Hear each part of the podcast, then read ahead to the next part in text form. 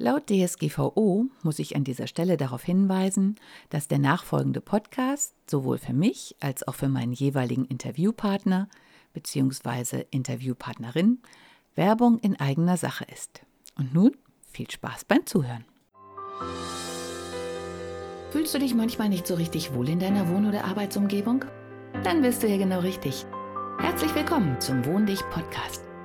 Ich bin Regina Rauin und bringe dir die Welt der Wohnpsychologie näher. Du wirst deine Wohn- und Lebensumgebung so gestalten können, dass sie nicht nur eine positive Wirkung auf dich hat, sondern auch auf deine Gesundheit, deine Leistungsfähigkeit und dein Wohlbefinden. Bist du bereit, deine Räume neu zu erleben?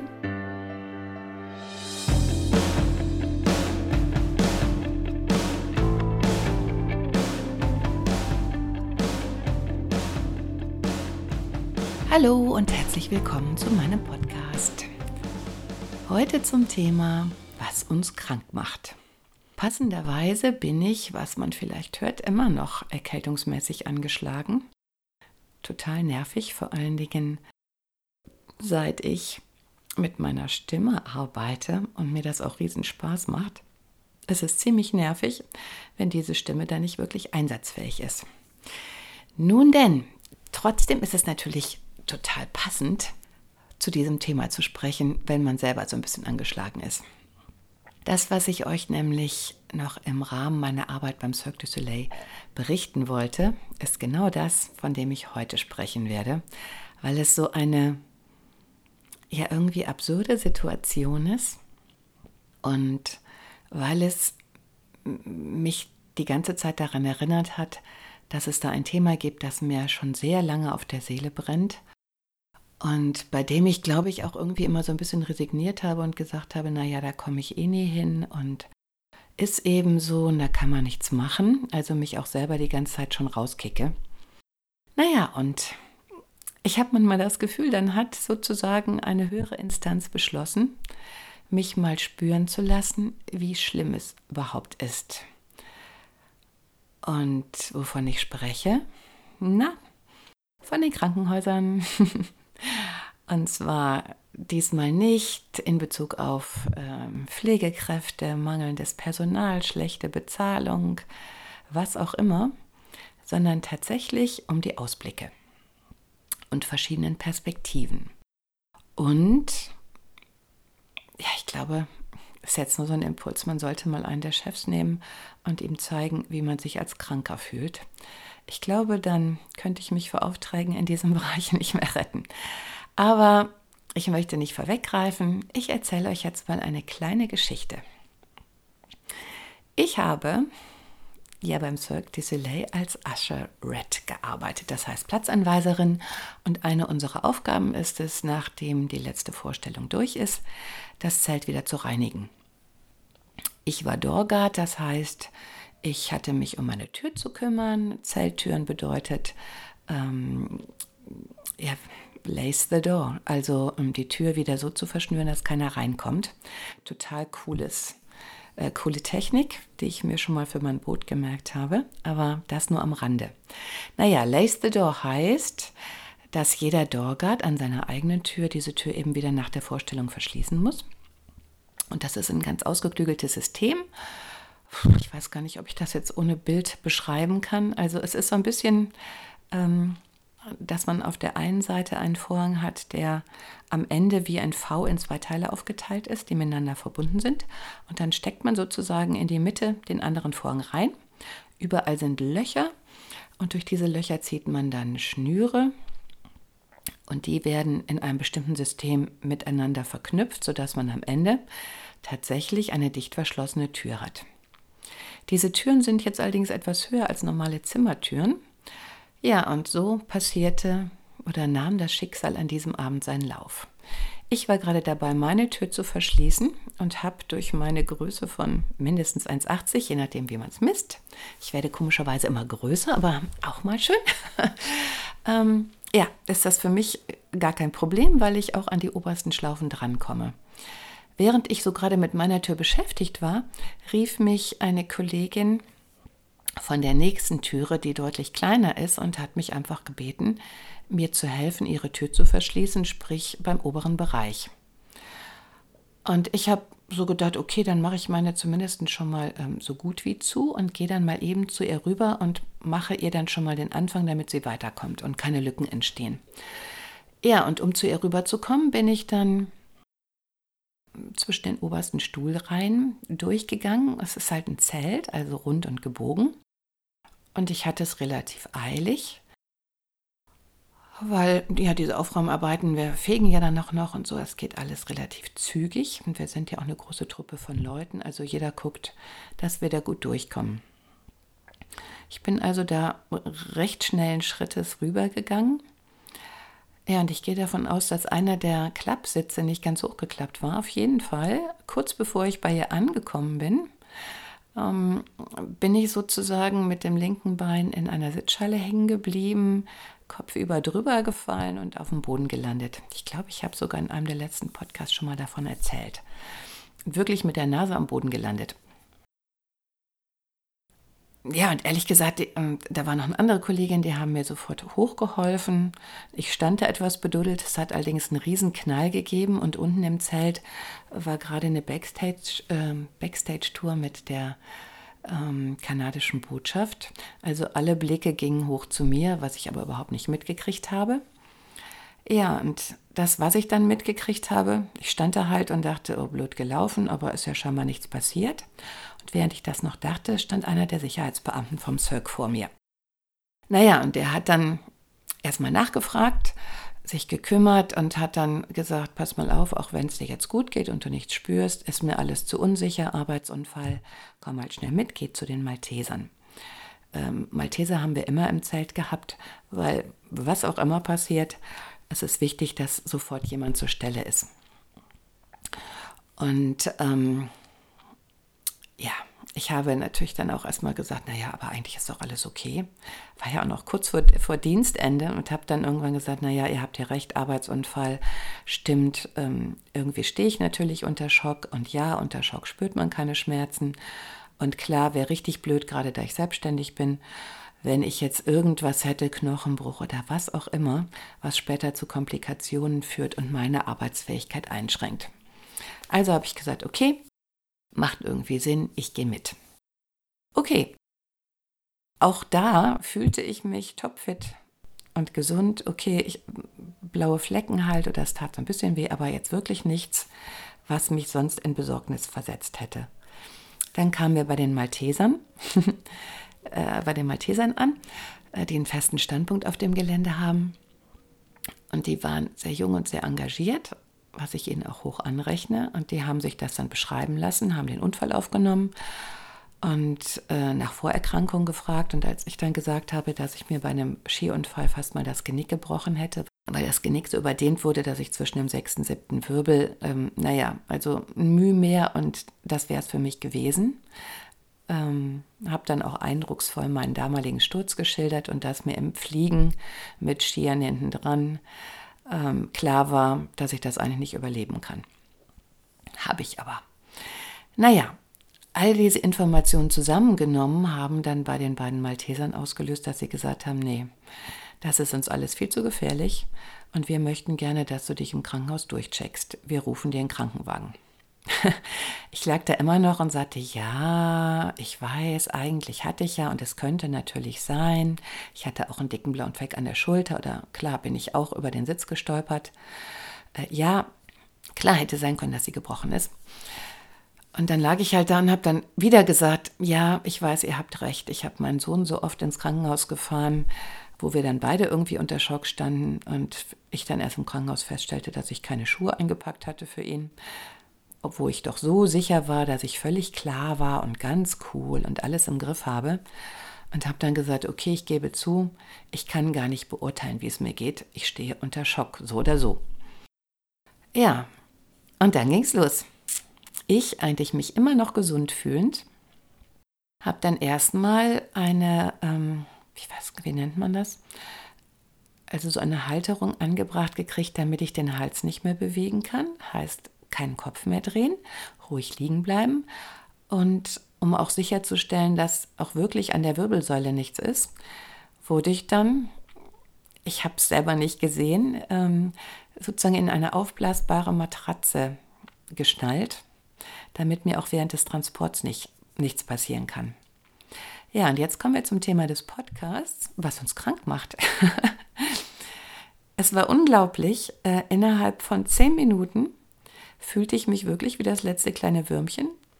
Und das hat jetzt gar nichts damit zu tun, wie man mich behandelt hat, sondern einfach, dass ich auf einmal aus Sicherheitsgründen in einer Situation war, in der ich mich nicht mehr bewegen konnte, ich konnte, und das war etwas, was ich total unterschätzt und auch überhaupt nicht auf dem Schirm hatte, ich konnte keinen Augenkontakt mehr aufnehmen, weil ich meinen Kopf ja nicht mehr drehen konnte.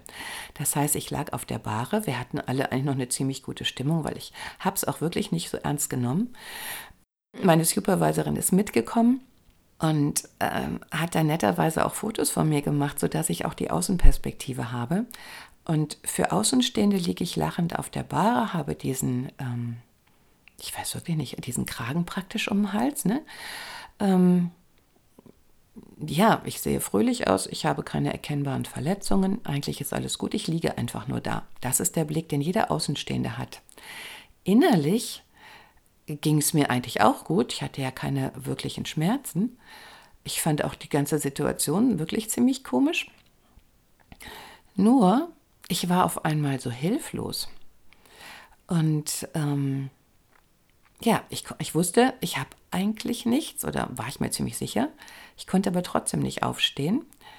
Äh, und das, was ich als am allerunangenehmsten empfunden habe, war mein fehlender Blickwinkel. Und das ist genau das, was ich immer bei, äh, bei den Krankenhäusern bemängelt habe, dass alle Einrichtung immer auf Menschen, die stehen und noch gesund sind, ausgerichtet ist, aber nicht auf die Menschen, die im Bett liegen. Denn die, und bei mir war es nun mal ganz extrem, sehen nur noch die Decke. Und was das bedeutet, ja, habe ich immer gedacht, ich könnte es mir vorstellen, war aber nicht so.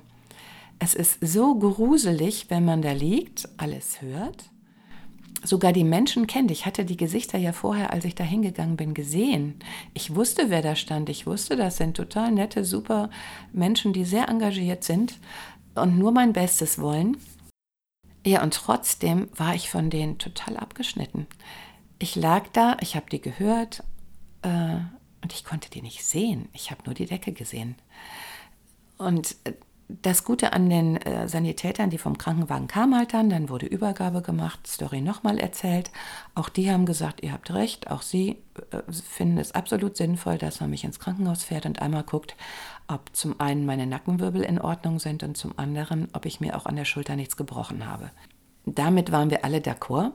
Ja, und dann ähm, wurde ich Ich weiß nicht, wie es ausgesehen hat. Also sie haben es mir dann auch immer erklärt und haben gesagt, passen Sie auf, ähm, wir schnallen Sie jetzt gleich fest und damit wir Sie hier vom Bett runterkriegen und in den Krankenwagen, schieben wir jetzt zwei Teile, ähm, ja, so eine Art Metalltrage unter Sie von rechts und links.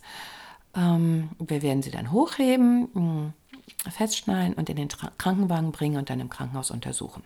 Okay, und die haben auch wirklich noch darauf geachtet, dass sie sich über mich gebeugt haben, damit wir Sichtkontakt hatten und ich wusste, mit wem ich spreche. Weil, wie ich später erfahren habe, die wussten, wie sich das anfühlt, weil die mussten in ihrer Ausbildung einmal auf dieser Bahre liegen, um zu wissen, wie fühlt sich denn mein Patient im Wagen. Denn, naja, ich war ja eigentlich noch gesund und bei Sinnen und einfach in Anführungszeichen nur hingefallen. Ich war kein Autounfall, ich hatte all diese anderen Dinge nicht. Es gab keine Konsequenzen, also kein kaputtes Auto, kein Familienangehöriger, bei dem ich nicht weiß, wie es ihm geht, keine Leute, die ich zurücklassen muss, keine dringenden Termine zu Hause. Also all diese Dinge gab es bei mir ja gar nicht. Und trotzdem habe ich dann auch gedacht, naja, als dann diese Metalldinger unter mich geschoben wurden, bei dem ich dann nicht mehr so ganz verstanden habe, was sie eigentlich taten und was auch nicht, also selbst unverletzt ja nicht so easy ist, weil irgendwie müssen sie einen ja ein bisschen anheben. Und ich habe mal gedacht, naja, also wenn jetzt meine Wirbel wirklich so verschoben wären, würde dann auch diese kleine Bewegung nicht schon ausreichen? Ja, und dann haben sie halt angekündigt, wir heben sie jetzt in den Krankenwagen. Festgeschnallt war ich ja auch schon. Ich habe die anderen Stimmen noch gehört. Meine Supervisorin hat dann meinen Sohn angerufen. War eine super Idee von ihr, weil ehrlich gesagt, ich habe auch die Zeit unterschätzt ähm, wie viel ich später nach Hause kommen würde. Und dass der sich unter Umständen dann vielleicht schon fragt, wo bleibt die denn eigentlich? Perspektivwechsel meines Sohnes war dann, okay, Muttern fährt jetzt ins Krankenhaus, aber sie lebt noch, weil ich höre sie im Hintergrund lachen. Ist natürlich auch eine coole Sache, war mir jetzt gar nicht so bewusst, aber war natürlich sehr hilfreich. Denn was einem die anderen alles erzählen, ist eine ganz andere Nummer, als wenn man hören kann. Derjenige, um den es geht, der ist noch da. Ne? Bei dem ist soweit scheinbar alles in Ordnung. Ja, und dann war es aber so, dass keiner mitfahren konnte, weil es war halt schon halb elf Uhr abends, wenn es da nicht schon sogar elf Uhr war. Die anderen hatten frei. Ich wusste, die anderen müssen nach Köln, ich muss nach Essen. Und ehrlich gesagt, ich wollte auch keinem antun, ähm, da im Krankenhaus mit mir rumzusitzen. Und meine Supervisorin konnte eben auch nicht weg, weil sie beim Cirque bleiben musste und gucken, dass die ganzen Arbeiten ordnungsgemäß gemacht wurden. Ja, und dann, dann fing so ein bisschen dieses unruhige Gefühl an. Haben die wirklich meinen Rucksack mitgenommen? Habe ich meine Jacke noch? Habe ich nachher Geld? Kann ich mit jemandem telefonieren? Ist wirklich alles da? Weil ich konnte es nicht kontrollieren. Netterweise hat dann auch der begleitende Arzt im Krankenwagen gesagt, ja, Ihre Sachen sind unter Ihnen, Sie können ganz beruhigt sein. Und ich habe dann erstmal gemerkt, was es bedeutet, was wir ja natürlich alle, glaube ich, schon so oft gehört haben, dass man sich um jemanden, dem etwas passiert ist, kümmern soll, indem man ihm anguckt, also Augenkontakt herstellt, ihn, ähm, wenn es ihm angenehm ist, leicht berührt und vor allen Dingen mit ihm spricht und ihm sagt, dass alles okay ist. Also selbst ich, wie gesagt, ich hatte eigentlich nichts, zumindest gefühlt hatte ich nichts, fühlte mich auf einmal krank. Ja, und ich sah nur die Decke, ab und zu das Gesicht, das sich über mich beugte. Wir haben dann schon auch so ein bisschen, weil ich es gerne ausprobieren wollte und man es mir angeboten hatte, das Bett im Krankenwagen so eingestellt, dass es besser abfedert, aber Hand aufs Herz durch Schlaglöcher fahren und ähm, wir kamen ja von einem etwas improvisierten Parkplatz da beim Cirque fand ich jetzt auch als Gesunde nicht wirklich angenehm. Und ich wollte, habe dann immer versucht, mir vorzustellen, wie es jetzt wäre, wenn ich wirklich offene Wunden hätte, Brüche, die sich verschieben können und all diese Dinge und jetzt in dieser Situation ins Krankenhaus gefahren werde. Krankenhaus von Gerresheim aus ist nicht besonders weit. Wir waren alle relativ schnell da. Und beim Zirkus hatte ich immer noch den Vorteil, dass ich das Gelände als normaler Mensch kannte. Ich wusste, wo das Zelt steht, wie die Ausfahrt aussieht. Ich äh, kenne mich in Düsseldorf aus. Ich hatte eine Vision, ähm, welche Straße wir hochfahren, wie das Krankenhaus aussieht. Ja, und dann brach es ab. Weil wie es jetzt in der Notaufnahme aussieht, keine Ahnung. Wie es für mich aussah, Krankenwagen hält, Tür geht auf, spüre ich aber nur am Luftzug. Ich werde rausgeschoben, die erzählen mir was, was jetzt mit mir passiert. Äh, ich höre, dass da eine Übergabe stattfindet. Ich glaube, ich habe auch ein Gesicht gesehen, was gesagt hat, hallo, Sie sind jetzt hier und wir kümmern uns gleich um Sie. Ihre Sachen sind immer noch bei Ihnen. Was ich gesehen habe, waren gerade aus innenarchitektonischer Sicht ähm, akustische Metalldeckenplatten, wo teilweise die Fugen nicht ganz richtig angeordnet waren. Endlich viele Lampen, ähm, Lautsprecher, Lüftungskanäle. Und ich hatte keinerlei Orientierung, weil das, an dem wir uns normalerweise orientieren, Türdurchgänge, Wände, Schilder, null. Ich habe wirklich nur einen Ausschnitt der Decke gesehen. Es war irgendwie immer noch ganz lustig und dann kam aber was, wo ich auch dachte, oh scheiße, weil man hat mich dann, eine Situation, die ich oft in Krankenhäusern gesehen habe, halt an eine Wand gestellt und gesagt, ja, Sie kommen gleich dran und hier alles gut, Notaufnahme, kümmert sich gleich jemand, wir sind gleich wieder da. Plom, waren alle weg. Es war aber nicht so, dass niemand mehr um mich herum war. Ich lag halt also auf diesem Bett festgeschnallt, ohne den Kopf drehen zu können. Ja, ich wusste nicht genau, wie der Raum um mich heraus sah. Ich hatte keine Ahnung, wie viele Menschen da waren und was für Menschen. Ähm, wir hatten inzwischen ja mindestens halb zwölf Uhr nachts. Also jetzt auch keine Situation, wo sozusagen normale Patienten da rumeiern. Ja, und dann wurde es richtig spooky. Ich merkte, dass relativ viele Leute an mir vorbeigingen. Die konnte ich aber alle nicht sehen. Es hat auch keiner mehr mit mir gesprochen, weil ich für die ja also ich sah ja für die normal aus und für die war das auch ein normaler Vorgang. Wir stellen das Bett hier hin und alles ist gut und gleich kommt die halt dran. Dauert ja nicht so lange. Ich, die aber da lag und zwar auch wusste, okay, gleich wird mich schon jemand hören und holen, für mich kam, war die Zeit eine ganz andere, weil ich hatte nichts mehr im Griff. Und dann kam das, was wirklich spooky war. Dann war da so eine Stimme, die sagte, so eine tiefe Stimme, Hilfe, hilft mir keiner, ich hab Durst, so helft mir doch. Und ich dachte, ach du Scheiße, wenn diese Person jetzt auf mich zugetorkelt kommt, ich kann ja gar nichts machen. Und irgendwie hatte ich sofort eine Vision, da war eine Schlägerei, äh, da ist jetzt jemand, der hat Schmerzen, der wartet genauso wie ich. Wo sitzt er denn? Warum kommt denn keiner? Warum spricht keiner mit dem? Solche Spiele gingen, also solche Gedanken gingen bei mir ab. Okay, dann kam irgendjemand, der dann auch gesagt, wie konntet ihr die denn hier stehen lassen? Wo ich dachte, na super, scheint doch nicht so der optimale Platz gewesen zu sein. Und dann haben sie mich in einen Untersuchungsraum geschoben und ich habe dann auch gesagt, ist jetzt irgendwie komisch hier mit diesen Menschen und dieser Stimme. Dann haben sie gesagt, ja, haben Sie keine Angst, wir sehen Sie und wir machen die Tür dann mal hier zu und hier sind Sie auch sicher und Ihnen kann nichts passieren. Ja, theoretisch sage ich das auch so. Rein praktisch war aber nach wie vor das Gefühl, scheiße. Und wenn jetzt diese Tür aufgeht, wie in so Krimis, diese Person sucht und mich findet und ich liege hier angeschnallt. Ich habe dann als erstes schon mal geguckt, ob ich irgendwie an die Gurte drankomme und ob ich mich selber im Worst Case lossteilen kann. Und dann ging draußen, hörte ich nur, wie diese Person so schleppende Schritte ist, die ging dann immer noch an dieser Tür vorbei. Hilfe, warum hilft mir keiner? Wo seid ihr? Und ich immer so, ich bin nicht da, ich bin nicht da. und ähm, ich dachte immer noch, da ist ein blutüberströmter Mann. Irgendwann kam dann die Pfleger rein und haben dann gesagt, nee, nee, ähm, das ist eher eine betrunkene Frau. Und wir können die nicht in die, die ist auch irgendwie psychisch gestört, wo ich dachte, na super. Naja, und dann kam halt auch, naja, wir dürfen die noch nicht in die Landesklinik, die ist um die Ecke sozusagen, äh, bringen, weil die müssen erst nüchtern sein, bis sie die annehmen. Ich dann dachte, na toll, und die laufen dann hier rum und belästigen andere Patienten. Okay, hat sie jetzt nicht. Und dann hatte ich, na toll. Und immer noch im Hinterkopf, ich bin ja eigentlich gesund ich hatte keinen Verkehrsunfall, ich hatte dies nicht und jenes. Und ich habe auch so äh, äh, zu dem Arzt am Anfang schon im Krankenwagen gesagt, naja, das hätte ich jetzt auch nicht gedacht, heute Morgen, als ich zur Arbeit fuhr, dass ich heute Abend hier lande. Und dann hat er so wahr und ganz trocken gesagt, naja, ehrlich gesagt, sagen mir das fast alle, die ich hier im Krankenwagen transportiere. Und dann habe ich gesagt, ja, das vergessen wir auch immer.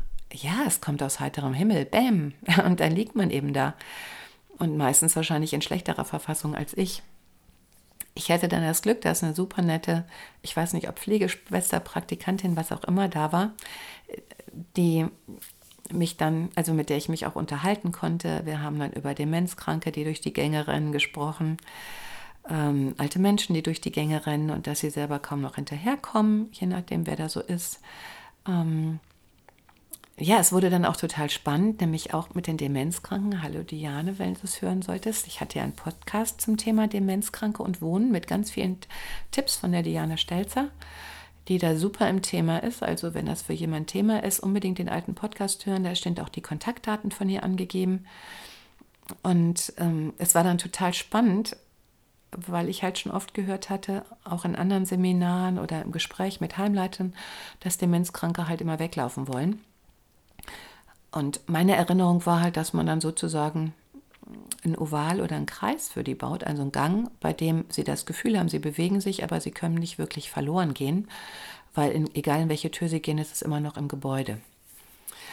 Ähm, unter uns, ich hatte nämlich äh, in einem Kurs Gestaltung von Kücheneingängen ein Heim, wo die Bewohner immer wegliefen und durfte dann die Heimleitung darauf aufmerksam machen, ähm, dass die vielleicht auch deswegen wegliefen, weil die Tür in Rot gestrichen war und deswegen als erstes ins Auge fiel und dann sind die natürlich dahin und rausgelaufen. Weg waren sie. Also von daher hat mich dieses Thema schon länger beschäftigt. Naja, ähm, bei meinem Krankenaufenthalt diesmal habe ich dann gelernt, dass ähm, Demenzkranke immer eine Bushaltestelle suchen. Das war mir jetzt völlig neu. Und dass man äh, in manchen Kliniken im Innenhof tatsächlich eine Bushaltestelle nachbaut und da treffen die sich alle und warten eben auf was auch immer. Und am besten ist halt, wenn die dann älter aussieht, so wie früher Bushaltestellen waren. Und dann gibt es in Holland, habe ich gelernt, also wenn es jemand hört, ähm, der das live kennt, ähm, ich würde super gerne mal so eine Einrichtung sehen, weil in Holland gibt es wohl Einrichtungen, da hat man im Innenhof ganze Dörfer, so wie die halt vor einigen Jahrzehnten waren, also dem Status, in dem die Demenzkranken dann sind oder in dem Alter, in dem die dann leben, nachgebaut mit dem Effekt, dass die sich halt total zu Hause fühlen, weil ihre Umgebung mit ihrer Erinnerung und mit dem Alter, in dem sie sich fühlen, zusammenpasst. Ich hatte in Köln damals halt nur gehört, ähm, dass die Obstbäume gepflanzt haben und die dann wirklich auch ernten gehen konnten. Also alle so Dinge, die ihnen vertraut waren und ihnen Sicherheit geben, in denen sie sich auskannten und dass sie dann total aktiv auch wieder werden und in Anführungszeichen relativ normal. Habe ich nicht live gesehen, finde ich aber absolut logisch. Okay, ich bin zum Glück noch nicht demenzkrank, fühlte mich aber auch so ein bisschen lost in space. Naja, Ende vom Lied, ich bin dann halt ähm, zum Röntgen gefahren worden. Ähm, wir haben einen Kernspin gemacht von meinem Hals. Es war netterweise alles in Ordnung und um kurz vor eins wurden meine Bänder gelöst, als alle, als der Arzt drauf geguckt hatte, alle Aufnahmen in Ordnung waren und ich durfte mich zum ersten Mal wieder aufrichten. Und es war unglaublich, was für einen Unterschied das gemacht hat. Ich habe plötzlich die vertrauten Dinge gesehen, ich habe Wände gesehen, ich konnte Türen sehen, ich habe Schilder gelesen, ich konnte Gesichter sehen, ich habe sehen können, mit wem ich vorher gesprochen habe und wie viele da eigentlich waren. Ich konnte nachvollziehen, wie die Gänge gewesen sind, durch die ich gefahren worden bin. Ich habe das Bett gesehen, auf dem ich lag. Ähm, und das war so schön.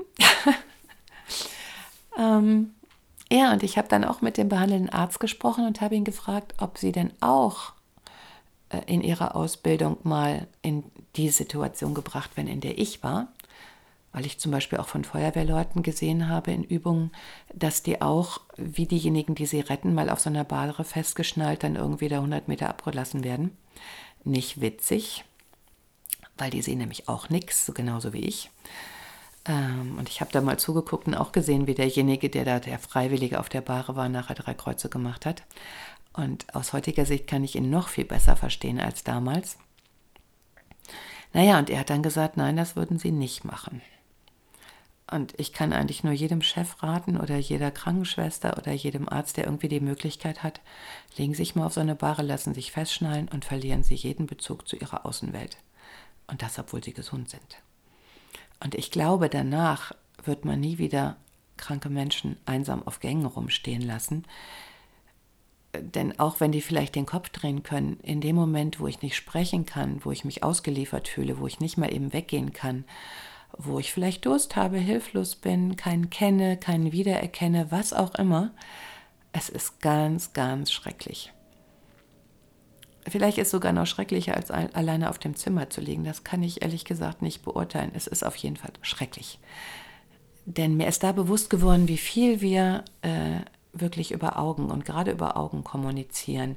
Wie wichtig uns auch Berührung ist, also wie beruhigend das ist zu wissen, da ist wirklich jemand neben dem mir, auch wenn ich den gerade nicht sehe wie gut es mir getan hat, eine Stimme zu hören, die vor allen Dingen, die ruhig gesprochen hat, die mir genau erklärt hat, was als nächstes kommt, die Dinge beantwortet hat, äh, die ich gar nicht zu fragen wagte oder an die ich gerade nicht gedacht habe. Also zum Beispiel, wir haben mit ihren Angehörigen gesprochen, wen sollen wir anrufen? Alles ist in Ordnung, die wissen Bescheid.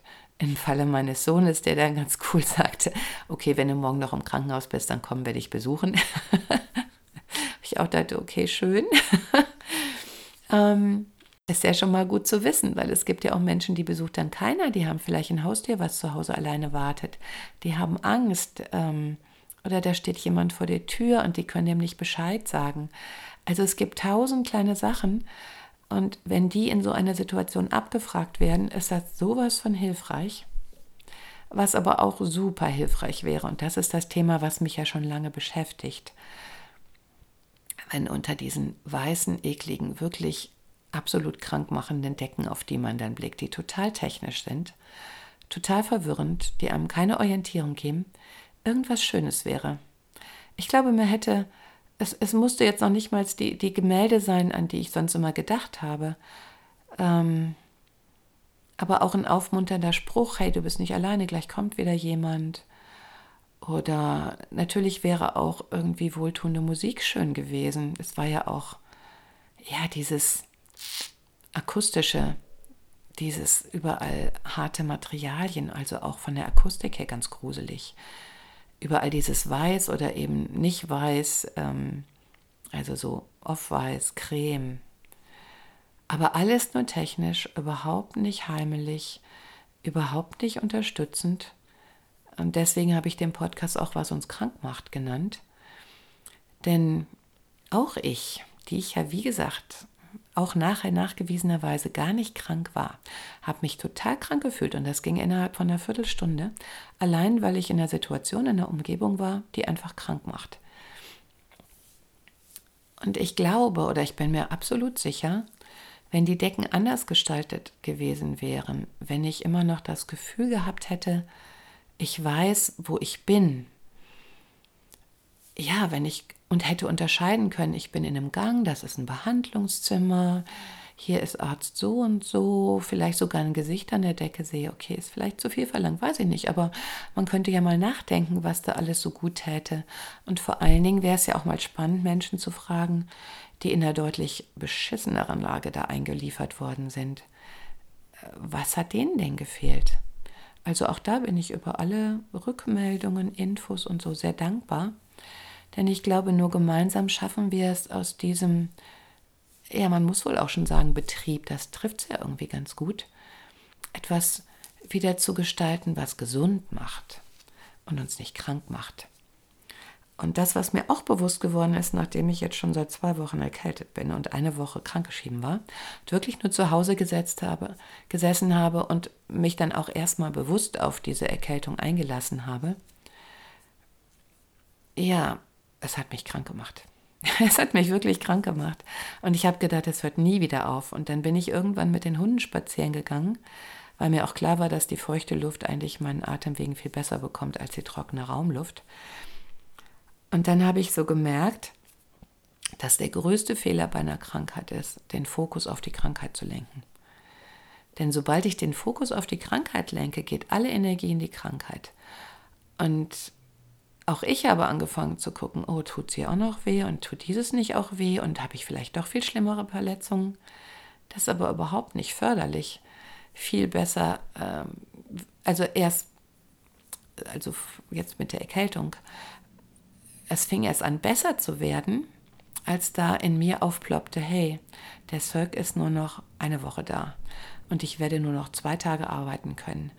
Und in diesen zwei Tagen möchte ich unbedingt dahin. Ich möchte die Leute wiedersehen, ich möchte die Vorstellung sehen, ich möchte den Abbau mitkriegen, ich möchte mich verabschieden können. Und in dem Moment, in dem mir klar wäre, ich möchte gesund werden, weil ich dann das und das machen kann, in dem Moment ging es mir besser. Auch wenn es sich vielleicht jetzt nicht so anhört.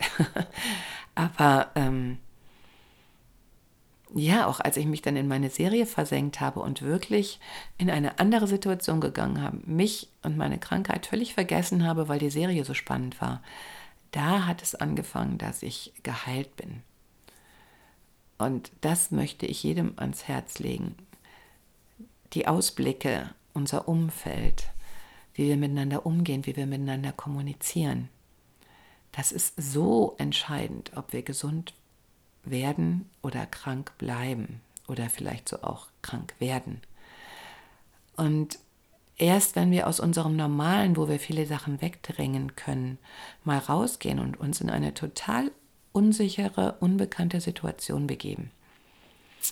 Oder im Umkehrschluss, um das Gute zu sehen, in so eine abgefahrene, geniale Situation wie zum Beispiel im Cirque, kann ja für jeden was ganz anderes sein. Also wo wir Dinge erleben, die wir absolut fantastisch finden und das auch über einen längeren Zeitraum hinweg und dann einfach mal spüren können und das auch nie wieder vergessen werden, wie groß der Unterschied ist, wenn wir das Territorium wechseln, wenn wir unsere Umgebung wechseln, wenn wir sie umgestalten, wenn wir andere Farben nehmen, wenn wir Bilder aufhängen, wenn wir uns mit Dingen umgeben, die sich gut anhören, die gut riechen, die sich gut anfühlen, die uns einfach gut tun, wo wir uns entspannen können dann werden wir gesund. Und ich meine, hey, die Dinger heißen schon Krankenhäuser. Und der Name ist auch schon Programm. Und ich habe von vielen gehört, die kranker wieder nach Hause gekommen sind, als sie reingegangen sind. Zumindest mental. Es wird dringend Zeit, dass da nicht nur ein Fernseher mit schlechten Nachrichten hängt, sondern dass man wirklich, ja, wie soll man sagen, da eine gewisse Hygiene walten lässt, indem die Leute, die da drin sind, auch wirklich nur mit aufbauenden, positiven, bestärkenden Dingen, äh, ja, in Anführungszeichen gefüttert werden damit sie wieder einen Sinn in ihrem Leben sehen, damit sie richtig Bock darauf haben, gesund zu werden, weil es sich lohnt, weil das ein wirkliches Ziel ist und sie dabei zu unterstützen und zu sagen, hey, okay, der eine Arm tut weh, aber der andere bewegt sich noch. Dann fang doch mit dem mal an und guck, wie weit du gehen kannst. Nimm das eine Bein, wenn das andere nicht so gut klappt. Aber fang mit dem an, was geht und leg den Fokus auf das, was geht.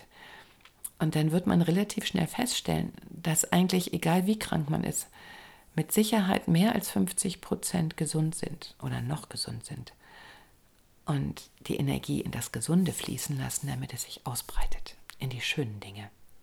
Und in diesem Sinne, auch wenn ihr erkältet seid oder sonst was, sucht euch irgendwas, was euch den Sinn im Leben wiedergibt und euch klar macht, okay, es ist wichtig, dass ich mich jetzt gerade erhole und nicht so tue, als ob ich nicht krank wäre. Aber es ist noch viel wichtiger, ein Ziel zu haben, warum ich unbedingt gesund werden will. In diesem Sinne, einen wunderbaren Abend, Morgen, Mittag.